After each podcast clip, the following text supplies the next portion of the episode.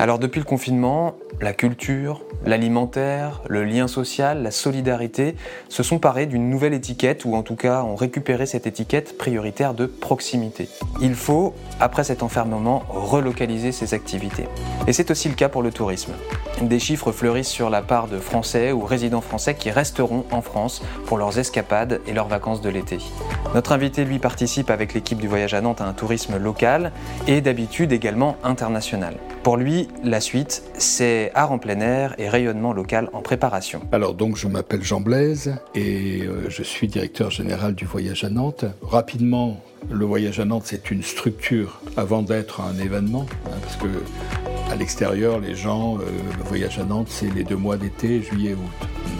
Ils ne savent pas toujours que c'est aussi une structure qui gère euh, des sites culturels importants comme le château des Ducs de Bretagne, le musée d'histoire, euh, comme les machines, que tout le monde connaît bien évidemment, mais aussi le mémorial, mais aussi les de la cathédrale, et puis, très important, le tourisme, c'est-à-dire l'office du tourisme à Nantes. Tout ça a été réuni dans une même structure pour développer une stratégie en direction du tourisme culturel, du tourisme d'agrément, qui existait peu à Nantes. Nantes en juillet et en août, euh, c'était un peu, un désert il y, a, il y a 15 ans, 20 ans.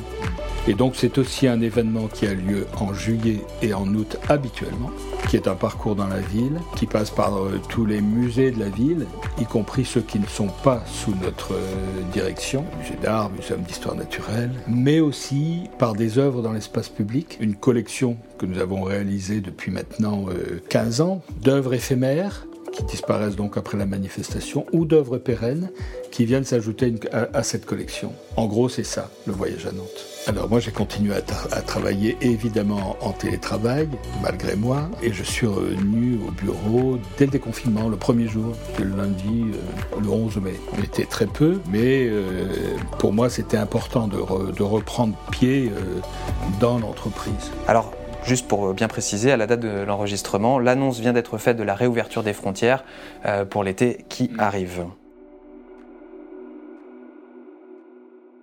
Bonjour Jean Blaise. Bonjour. Bon, les annonces d'annulation d'événements extérieurs euh, ont, complètement inondé les réseaux sociaux euh, à la fin mars, notamment tout ce qui est de l'ordre des festivals musicaux.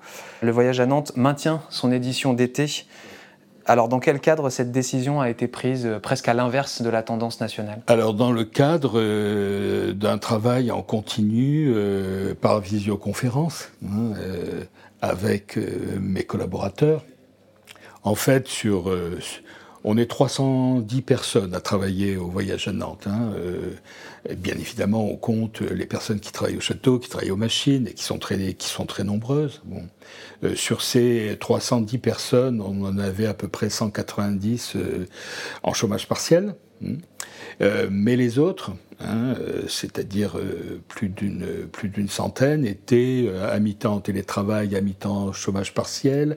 On a essayé d'être le plus honnête possible aussi. Hein. c'est-à-dire vraiment, on n'a pas déclaré des personnes en chômage partiel qui continuaient à travailler. Ça, c'est clair. Bon.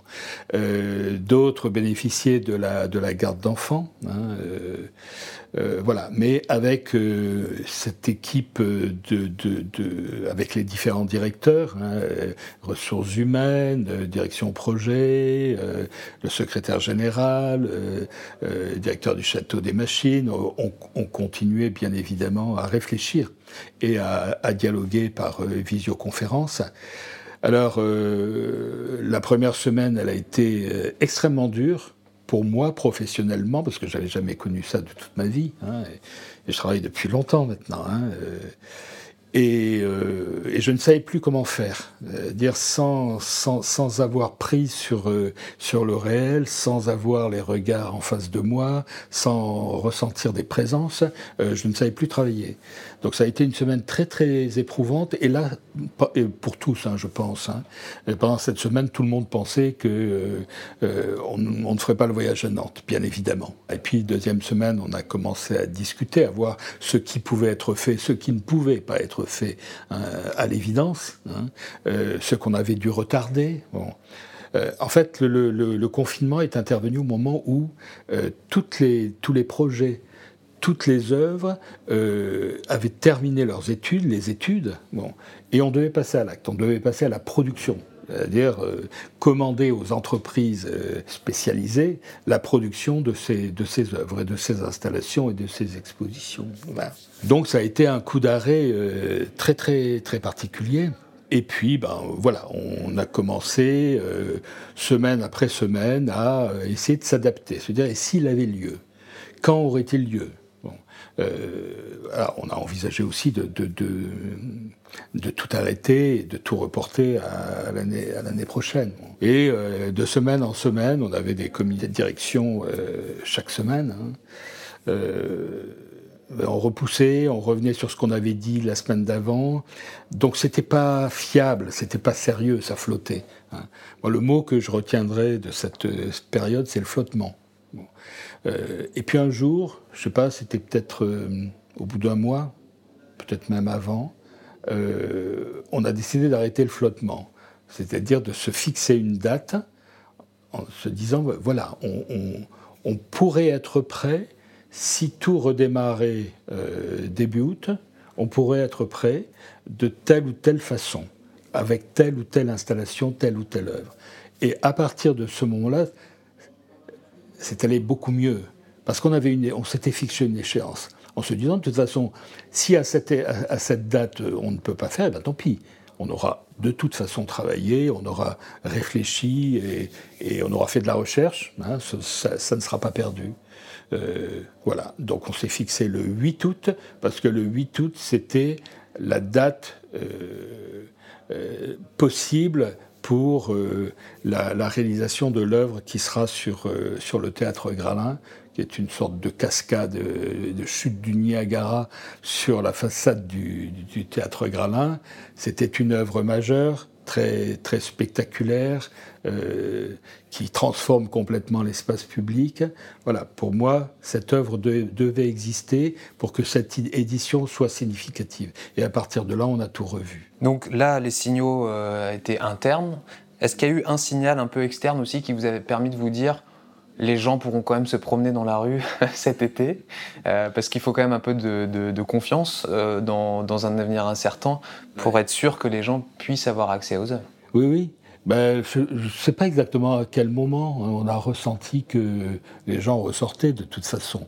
De toute façon, moi je sortais tous les jours, hein, dans la limite de ce qui m'était permis. Euh, donc je voyais d'autres gens, hein, je les croisais, euh, il y avait ce désir d'actes physiques, euh, beaucoup de sportifs étaient dehors je me disais que de toute façon, oui, il faudrait, il faudrait bien euh, ressortir. Euh, euh, mais on pensait toujours que rien ne serait plus comme avant. et qu'il allait falloir trouver des règlements. Hein. dans l'espace public, c'est relativement facile, ça va à peu près. Hein. on savait ça clairement que la nuit du van, la nuit d'ouverture du voyage à Nantes serait annulée, ça c'était clair, hein, puisqu'elle devait avoir lieu début juillet. Euh, donc ça, on l'a annulé. Hein. Euh, mais pour les œuvres dans l'espace public, on se disait de toute façon, elles seront là. Même si on ne peut toujours pas sortir, bah, on pourra toujours les réaliser et puis elles, elles, vaudront en septembre, en octobre, etc. Si, si, si on rouvre. Voilà. Donc moi, au bout d'un mois, j'étais rassuré sur le fait que euh, ça pouvait avoir lieu d'une façon ou d'une autre. Et quelles ont été les, réactions euh, dans l'écosystème euh, autour du voyage à Nantes? Parce qu'il y a du public, forcément, c'est une SPL, donc les, collectivités s'en mêlent. il y a aussi beaucoup d'attentes de la part du territoire, que ce soit les commerçants du, du centre-ville ou de manière plus élargie la Loire-Atlantique. Qu'est-ce que vous avez recueilli, vous, comme retour? Bah, Tous très, très, très positifs. Parce que on était un peu les seuls à, maintenir. Mais encore une fois, euh, parce qu'on pouvait le faire. Euh, les, salles, c'était évident, ils ne pouvaient pas hein, euh, poursuivre leur, leur projet. Le lieu unique, évidemment, pas. mais nous, on, a un concept très particulier, très spécial, y compris en France, au niveau national. La star du voyage à Nantes, c'est la ville. Et la ville, on peut toujours la parcourir. Hein. Et donc, il s'agissait, les, les, œuvres sont là pour révéler la ville, hein, pour, pour l'interpréter. Ce sont toujours des œuvres in situ. Hein, qui disent quelque chose du, paysage qu'elle montre, euh, des perspectives qu'elle montre, euh, voilà, un ressenti. Hein. Donc ça, euh, ça pouvait toujours exister. Il y avait le problème des musées, le problème des lieux euh, fermés. Euh, donc là, on, a commencé très vite à réfléchir à comment on gère un musée, hein, comment on gère un, lieu comme la Galerie, par exemple.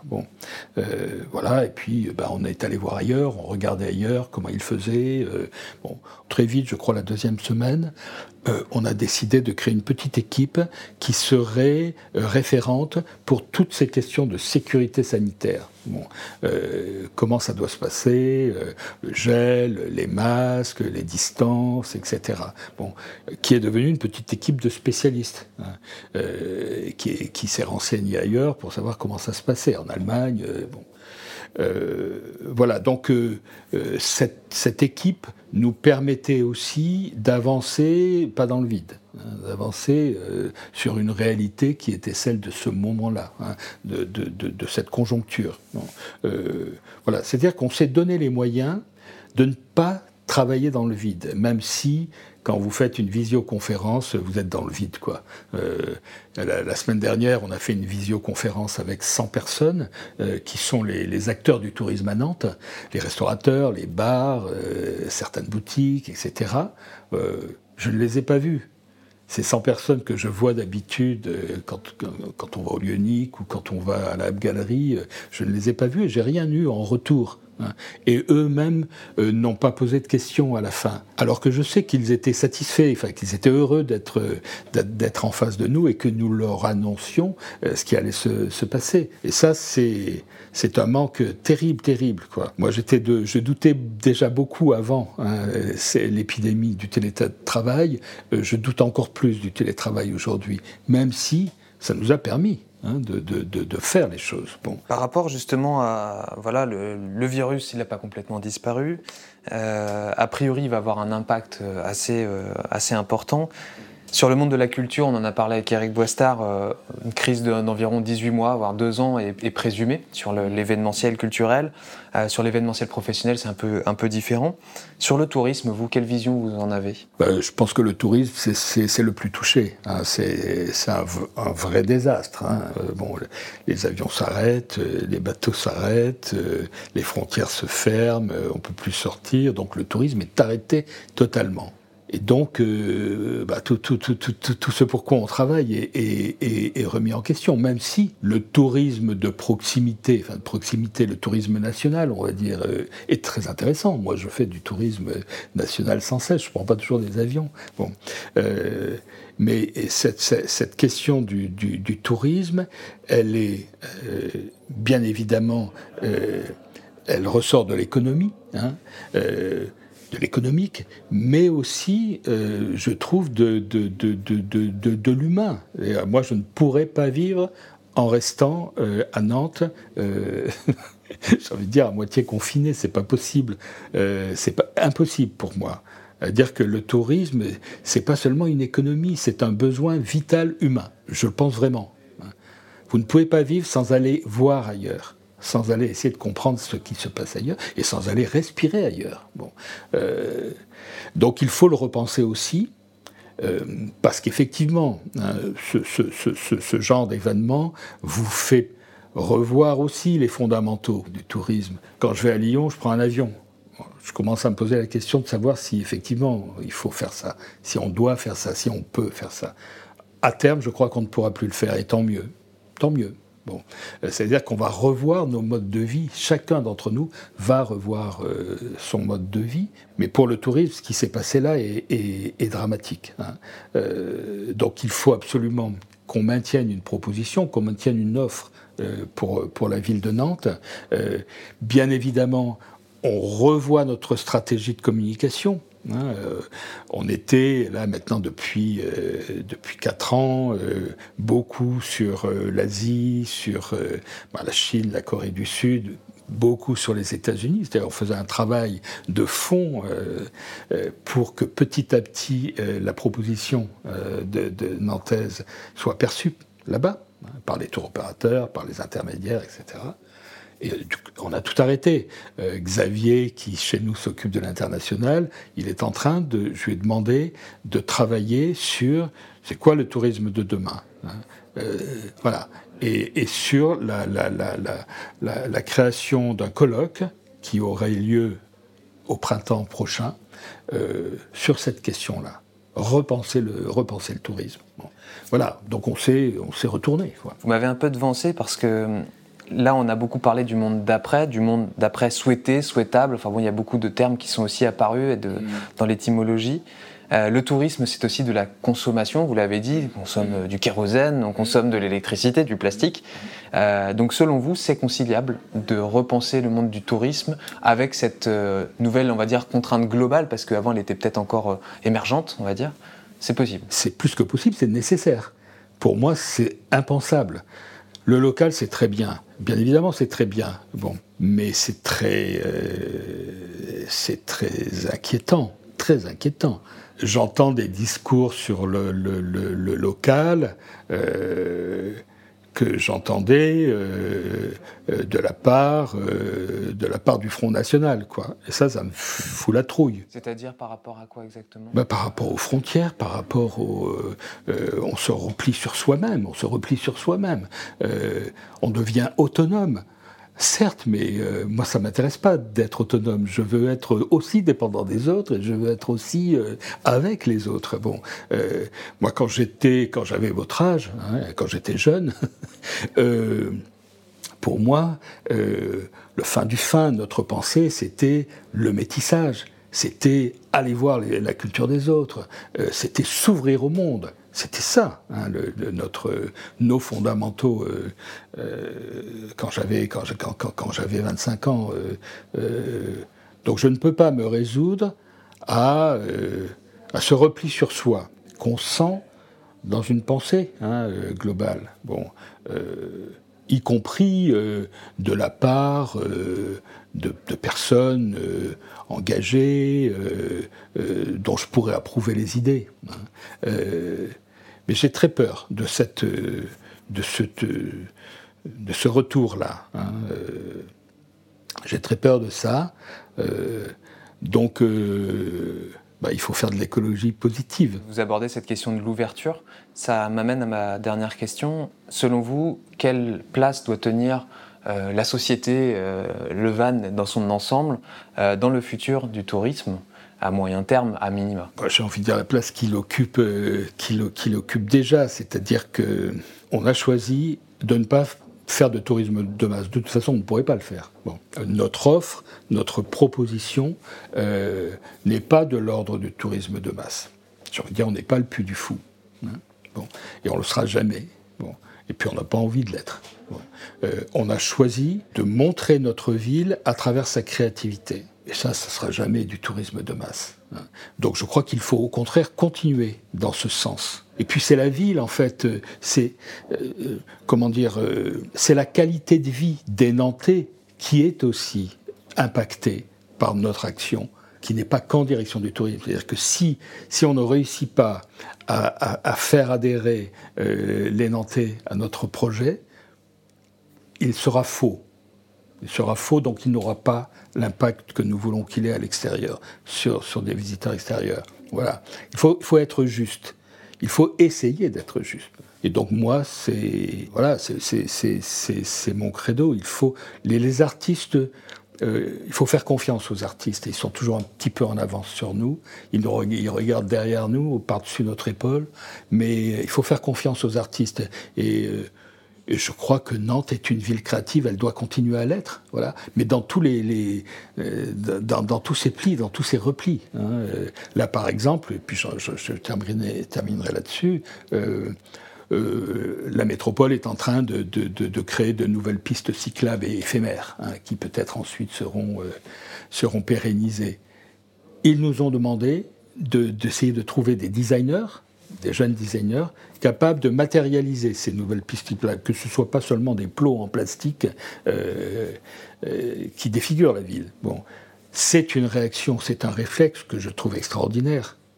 C'est-à-dire, on réussit à introduire dans les transformations, dans l'aménagement de la ville, de la créativité, et c'est ça qui fait notre singularité vue de l'extérieur. Donc je pense qu'on va continuer. Ça fait écho, euh, on a eu Dr Paper aussi dans un de nos épisodes. Il a une des créations juste devant euh, vos bureaux, voilà, sur, sur une installation électrique. Merci beaucoup pour votre, pour votre vision euh, sur justement l'avenir du tourisme d'un point de vue nantais. Merci aux équipes d'Alveol Media, de Podcast Taylor pour avoir rendu possible cet échange. Merci à Audioswell pour l'habillage de cette émission et à Maxime Dervé à son illustration. Bien entendu, vous pourrez retrouver tous les autres épisodes en attendant la suite sur Internet, vos plateformes de podcast favorites. Et on se retrouve pour un prochain épisode d'un témoignage de Monde sous Covid. Merci beaucoup Jean Blaise. Merci à vous.